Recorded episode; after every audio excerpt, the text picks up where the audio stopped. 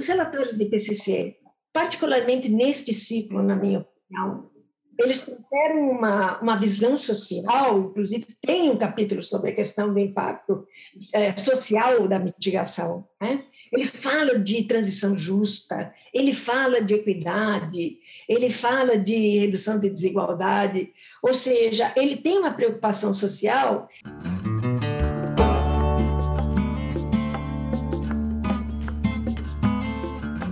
Começa agora o podcast Nem Negacionismo, Nem Apocalipse. Economia, Meio Ambiente e Negócios. Com a apresentação de Gessner Oliveira e Arthur Vilela Ferreira. Gessner Oliveira é PhD em Economia pela Universidade da Califórnia. Foi presidente do CAD, Conselho Administrativo de Defesa Econômica, presidente da SABESP e é professor da FGV, Fundação Getúlio Vargas, onde coordena o Centro de Estudos de Infraestrutura e Soluções Ambientais, além de sócio da Go Associados.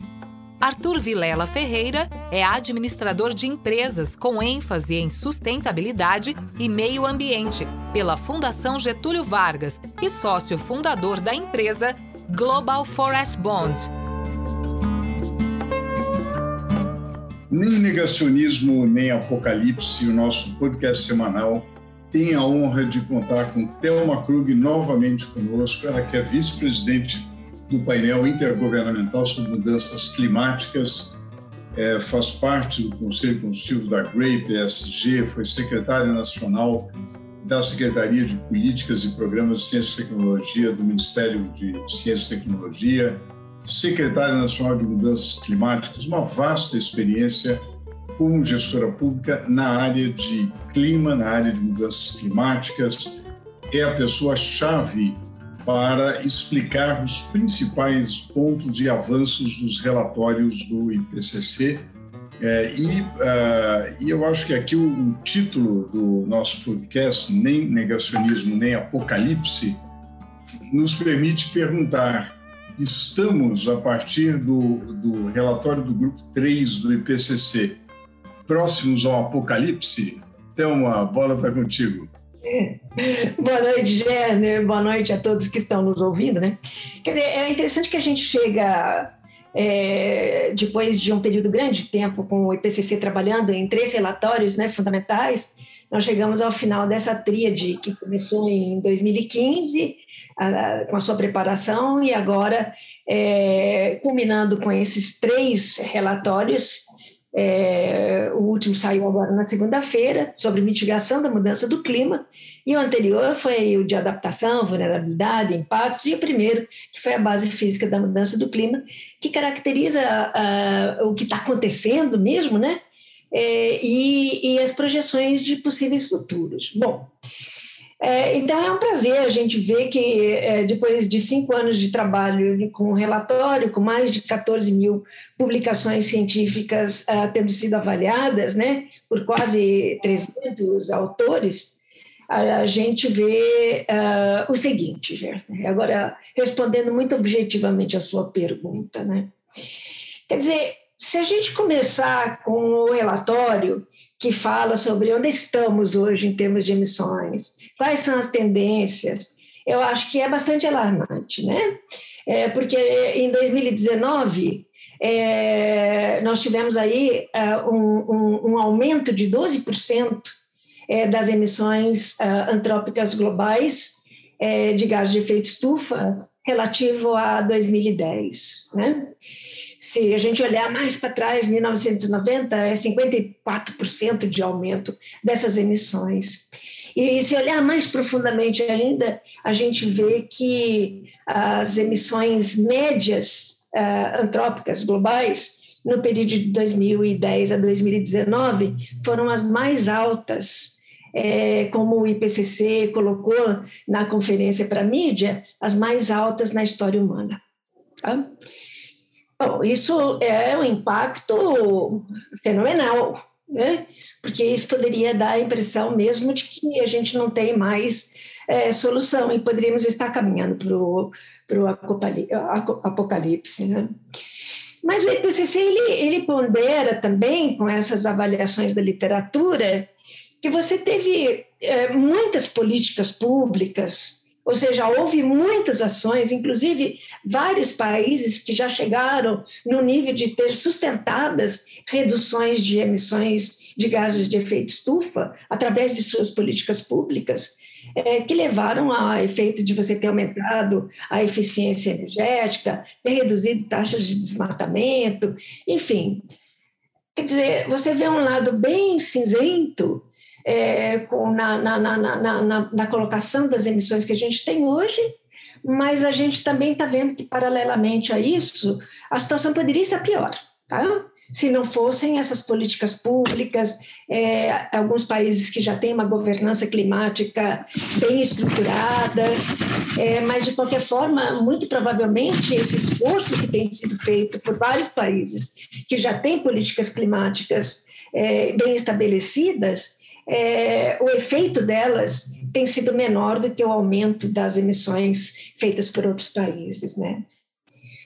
Então, é um cenário assim é, importante, porque é, olha-se também com um certo grau de esperança que as contribuições nacionalmente determinadas dos países, ele não consegue, o relatório ele não consegue avaliar até o que foi uh, pleiteado ou, ou foi comprometido, né, pelos países na COP 26 até porque a data de corte da literatura é, que foi avaliado pelos autores foi outubro de 2021.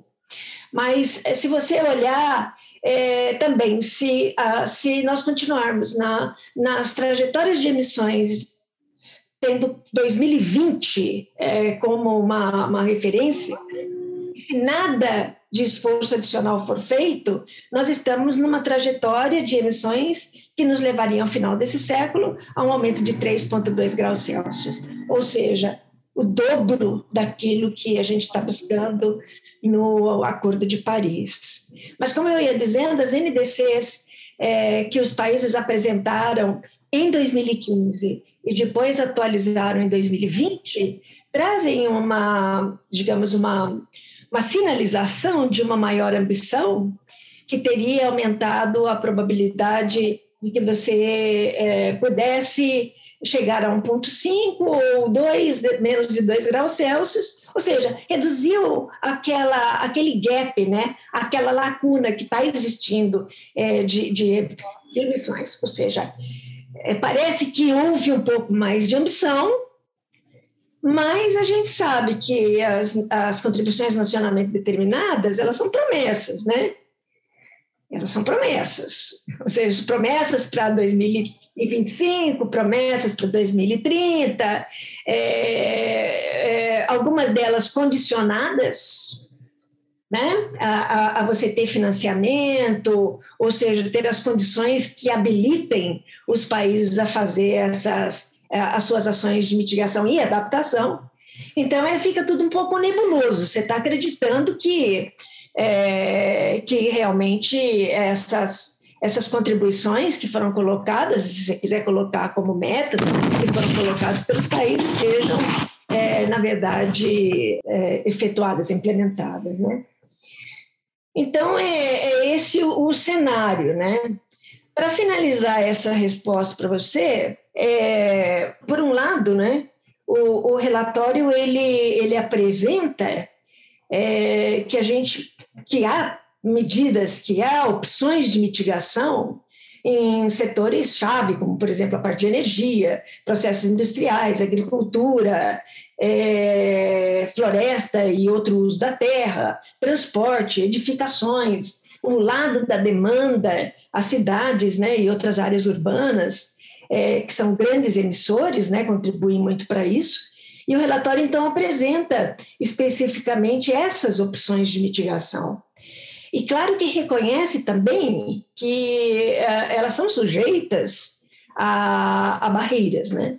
Se fossem implementadas plenamente, né, como, como se poderia imaginar, é, levando em consideração, inclusive, a capacidade nacional, financiamento e etc., é, mais da metade das emissões de 2030 poderiam ser reduzidas né, com essas medidas, o que é altamente, digamos, é, positivo a gente saber.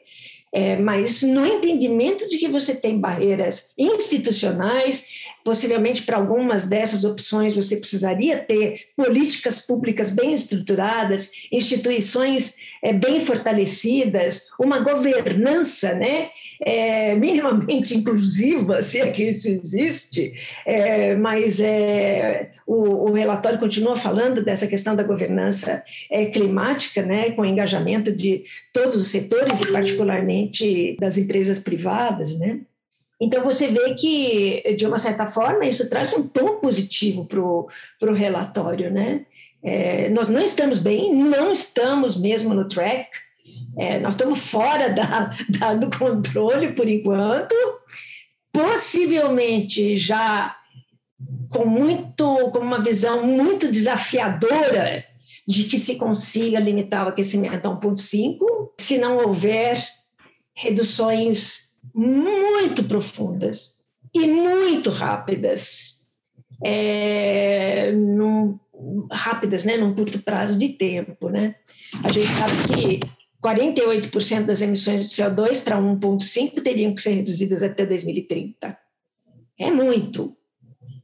80% em 2040. É um desafio, né? E finalmente, chegando em, no começo de 2050, meados do, desse século, é, tendo ali o zero líquido né, de emissões de, de CO2. E é interessante também, Jéssica, que nesse relatório ele fala mais especificamente do metano. Até, é, até agora, a gente tinha muita indicação de que é, substantivas e paralelas reduções de, é, de gases não CO2 teria que ser feita, mas não existia uma quantificação. Agora há. Então, é 34% de redução das emissões de metano até 2030 e 44% até 2040. Né? Então, é, considerando que essas emissões estão muito relacionadas à parte da agricultura, né? considerando que você também tem uma grande parcela dessas emissões de metano vindo do setor de queima de combustíveis fósseis, do setor de, de energia, é, a gente começa a notar que não será um exercício muito fácil, apesar de que na COP26 e isso não está no relatório, mas a gente sabe que isso aconteceu. Houve esse acordo de vários países de é, buscar cortar as emissões de metano em 30%, se eu não me engano, até 2030. Então já existe sim uma sinalização desse compromisso, né? E que estaria alinhado, vamos assim dizer, com o que o relatório está falando. Mas então é basicamente isso para te responder então a primeira pergunta é, depende totalmente do que vai acontecer, né, Gessner? A gente pode estar tá indo para o apocalipse. A gente pode ir. o futuro está nas nossas mãos, né? Está nas mãos dos governos. Tem saída? Tem. A ciência diz isso muito claramente.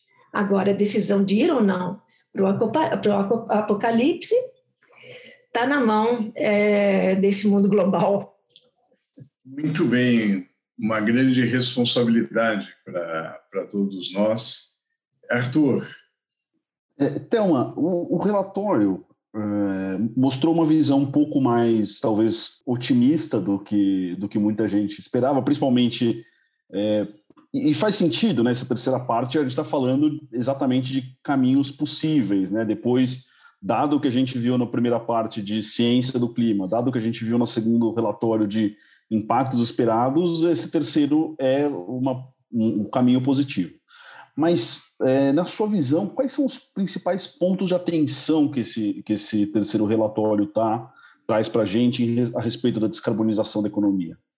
Então, ele traz é, bastante, é, bastante elementos, né?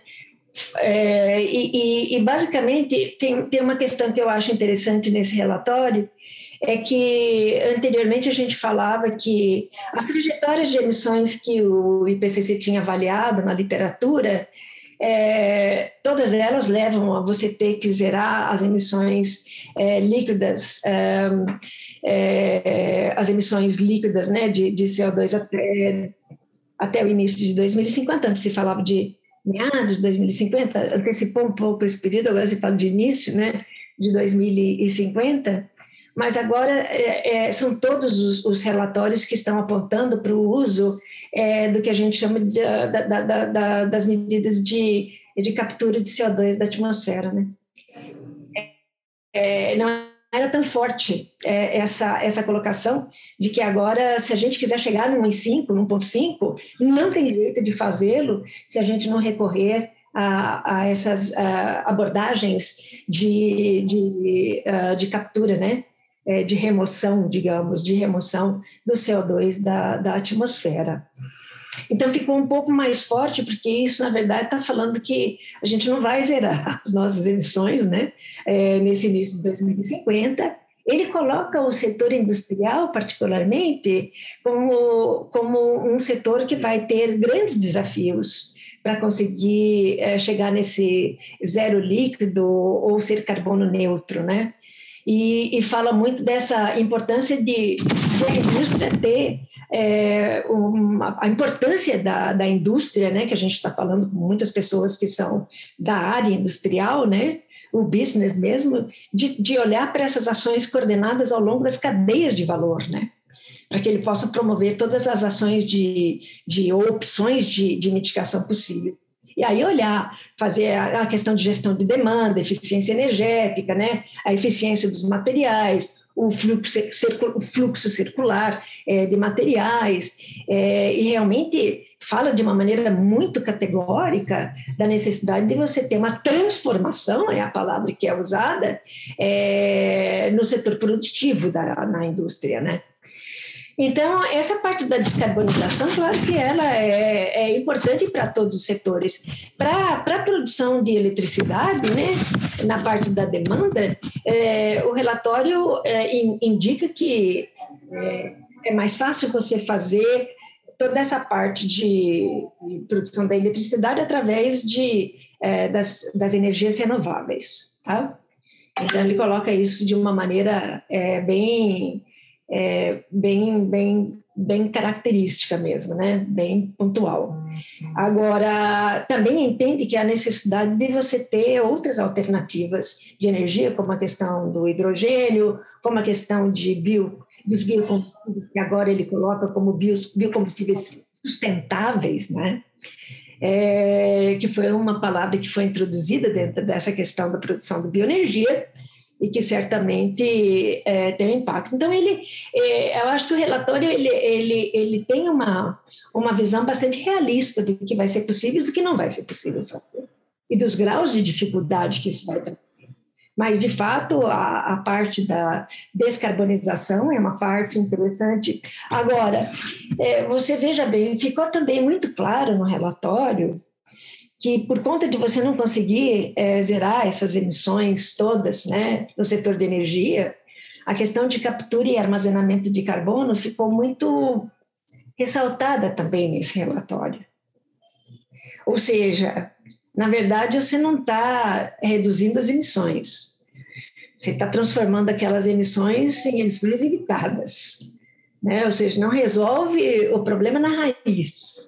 Você dá uma solução que se imagina seja uma solução é, permanente, entre aspas, e essa permanência vai depender exclusivamente da onde que você vai colocar, onde você vai colocar esse, esse CO2, né?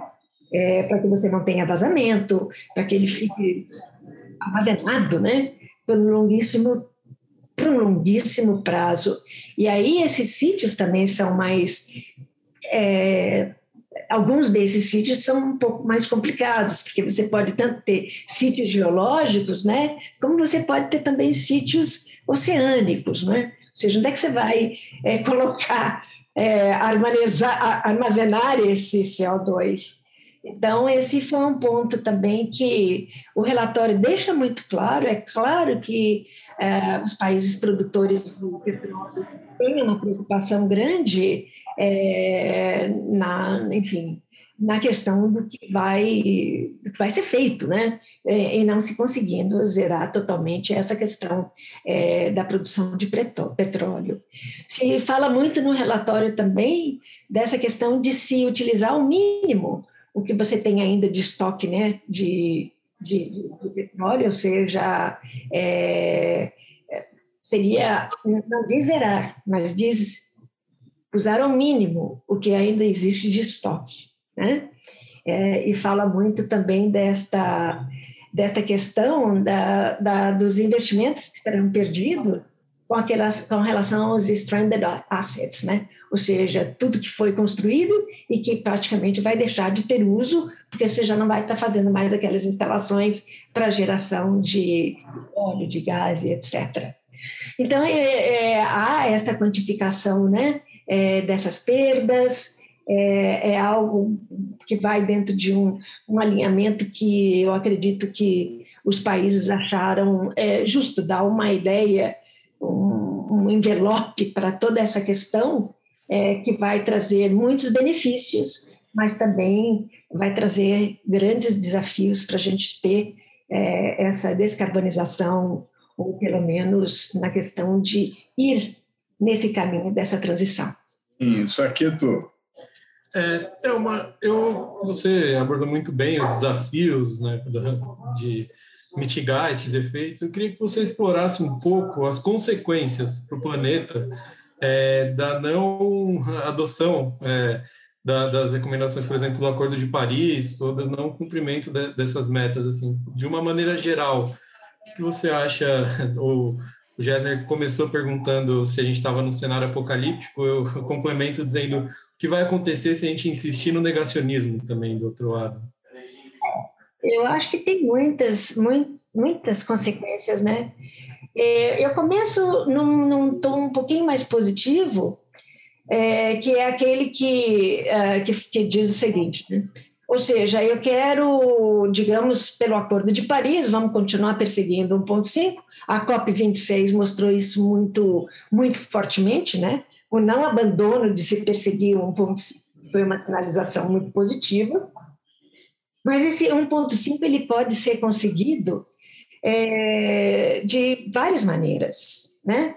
É, uma maneira seria você já começar rápidas e profundas reduções de emissões de todos os gases de efeito estufa, e aí conseguir ir dentro de uma trajetória de emissões que vai te levando a 1,5, mas vai é, levando isso devagar, né? Ou seja, chega no final do com 1,5, mas isso foi uma trajetória relativamente lenta. A outra é quando a gente vai dentro de cenários de emissões que, que ainda chegam em 1,5, mas tem um overshoot, ou seja, é uma superação temporária do aumento da temperatura média global, acima de 1,5, né? É, digamos, o relatório é claro, é, um alto overshoot seria de 0,2 graus acima do 1,5, ou seja, 1,7. E depois trazer, né, é, de forma desafiadora, esse 1,7 para baixo, de forma que ele chega no final do século com 1,5. O que, que ele faz para fazer isso? É, uma das maneiras é ele é, tentar de novo aquela larga escala de implementação daquela é, daqueles métodos de remoção da atmosfera. Ainda não existem métodos para tirar é, gases de efeito estufa, isso vem sendo desenvolvido, mas ainda não tem. Ou seja, a gente sabe que tem para CO2, vários, né? Fertilização dos oceanos, biochar, os solos, né, que podem sequestrar, é, você tem reflorestamento, florestamento, você tem bioma, é, bioenergia, enfim, você tem várias, várias alternativas ali, mas você não tem essas alternativas é, de remoção de CH4, de remoção de, de, é, de, é, de N2O, né? Óxido nitroso. Agora, quando acontece isso, eu já chego, você já vai ver que já com 1,7, você já vai ter um aumento na temperatura, as temperaturas vão ficar muito mais altas, e os eventos extremos mais frequentes e mais intensos.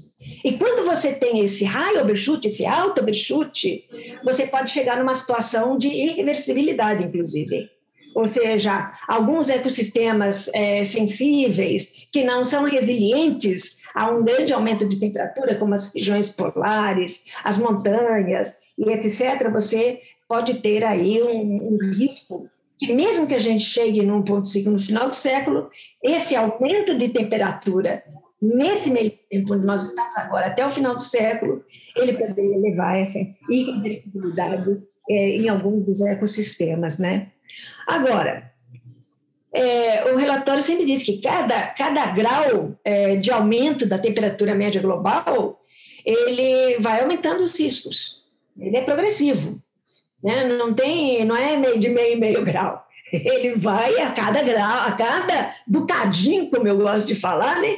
Eu gosto de falar de bocadinho de, de, de incremento de temperatura, é, é, aquilo já tem um efeito. E esse efeito, ele, é, infelizmente, como a gente já sabe, ele não é distribuído de uma maneira é, de uma maneira uniforme, ele vai afetar as regiões mais vulneráveis, as populações mais vulneráveis, é, e isso é o que é, é interessante a gente ver o relatório, os relatórios do IPCC, particularmente neste ciclo, na minha opinião, eles trouxeram uma, uma visão social, inclusive tem um capítulo sobre a questão do impacto é, social da mitigação. Né? Ele fala de transição justa, ele fala de equidade, ele fala de redução de desigualdade, ou seja, ele tem uma preocupação social que eu acho importante porque é, os relatórios do IPC saíram daquela visão muito, é muito carbocêntrica e passaram para ter uma visão é, mais ampla. Ele sempre falou desenvolvimento sustentável, né, atingir os objetivos de desenvolvimento sustentável, mas eram, é, é, na minha opinião, é, não eram tão arraigadas a questão que a gente tem hoje, são muito mais arraigadas hoje, né, muito mais visíveis, muito mais trazendo à frente a questão social do que nós tínhamos no passado, né? Inclusive indicando caminhos de trajetórias resilientes, né, de desenvolvimento resiliente ao clima, que é difícil, é, exige um esforço muito grande de países que não têm a, a circunstâncias nacionais que sejam é, propícias para você tentar trilhar uma trajetória de desenvolvimento, você sair da trajetória que a gente está é, individualmente enquanto países e buscar uma trajetória que esteja alinhada com o desenvolvimento sustentável através de ações de mitigação e, e de adaptação e que vão olhando, então, é, as coisas todas integradas de uma forma holística. Então, eu, é, é, é os riscos são altíssimos.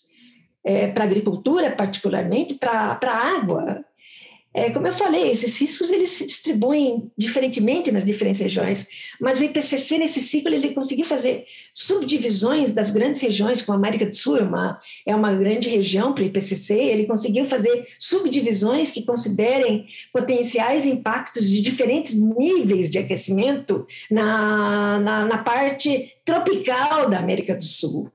Né? Na parte centro-oeste, que está o nosso agrobusiness, né?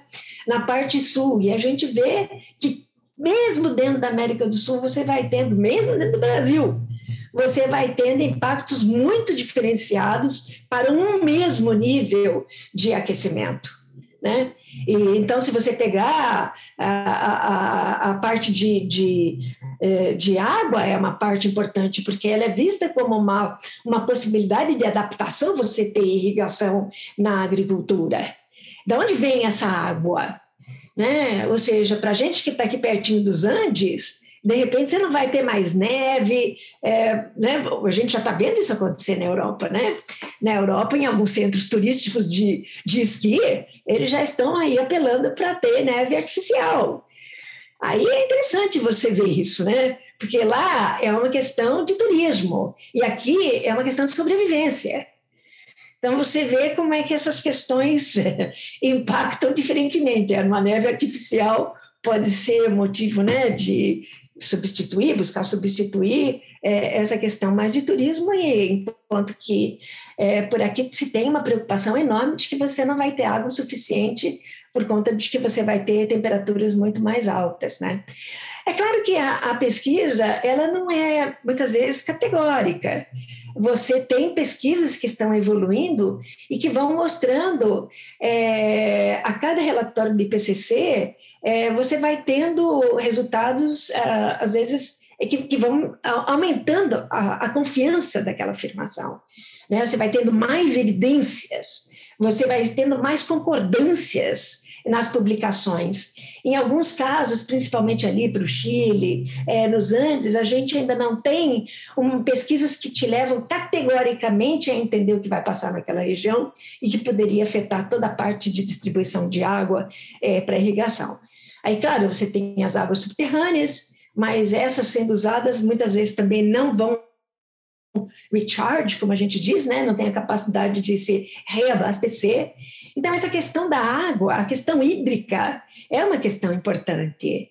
Para a Amazônia, a questão de, de queimadas, como eles, é, eles estão chamando de queimadas meteorológicas, que são, é, que são queimadas que vão ocorrer por conta de você ter um período grande de seca e aí, de repente, você tem altas temperaturas, então você está agregando dois fatores de pressão, a seca que já está existindo e temperaturas altíssimas. E isso poderia fazer, então, com que você tivesse as chamadas queimadas meteorológicas, que o relatório do grupo 2, né, já indica que talvez é, a Amazônia brasileira seja uma das regiões mais afetadas neste século 21 por queimadas é, meteorológicas.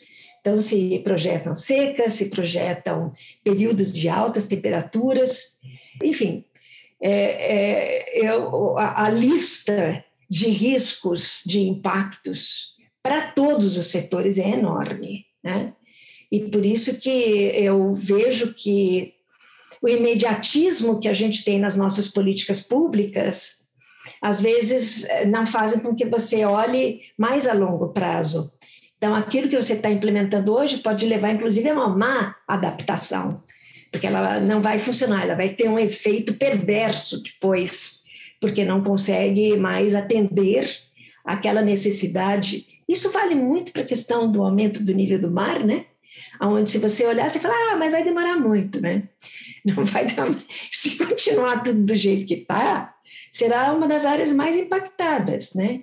O relatório de, de impacto já mostrou que na última década nós tivemos uma mudança na taxa de crescimento, né, do aumento do nível do mar que é, quase foi o dobro do, do, da década anterior. Isso porque você está somando a expansão térmica dos oceanos justamente com o degelo, né, é, do, do, do gelo no mar Ártico. Você está tendo várias contribuições adicionais por conta desse aumento de temperatura que não tinha antes. Então, quando a gente olha e fala, ah, vai levar muito tempo, não, não, não vai levar muito tempo. E esse é esse que é o problema. Se a gente tiver uma, uma questão de irreversibilidade, né, na questão da, do Ártico, eu acho que, e de, de, de outros, né, permafrost, por exemplo, é uma das aquelas áreas que são permanentemente, né, é, é, é, com gelo, é uma das grandes incógnitas que a gente tem na ciência. O que vai acontecer com o degelo dessas áreas permanentemente geladas, né? Com gelo, se começarem a degelar? O que vai acontecer? Então, é esse feedback que a gente fala, essa alimentação que a gente é, tem muita dúvida nos modelos, né? Nos modelos climáticos.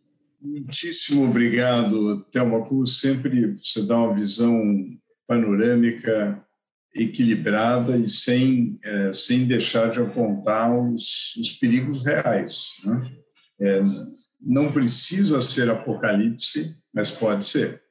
Então, eu acho que essa, essa leitura do, do relatório do Grupo 3, ninguém melhor do que você para compartilhar com os ouvintes nem negacionismo, nem apocalipse, Muitíssimo obrigado por essa participação, mais essa participação e que é, esperamos que muito brevemente haja muita, haja outras para que todos nós possamos aprender com você. Thelma, muitíssimo obrigado.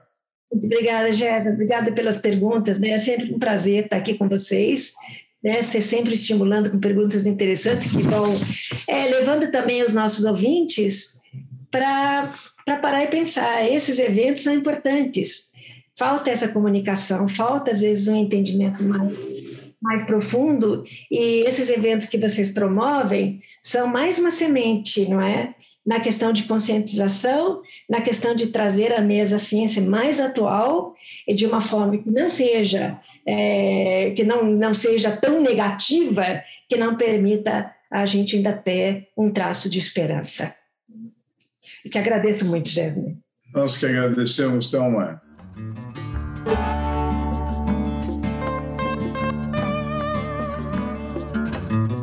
Este foi o podcast Nem Negacionismo, Nem Apocalipse. Obrigada pela audiência e até a próxima!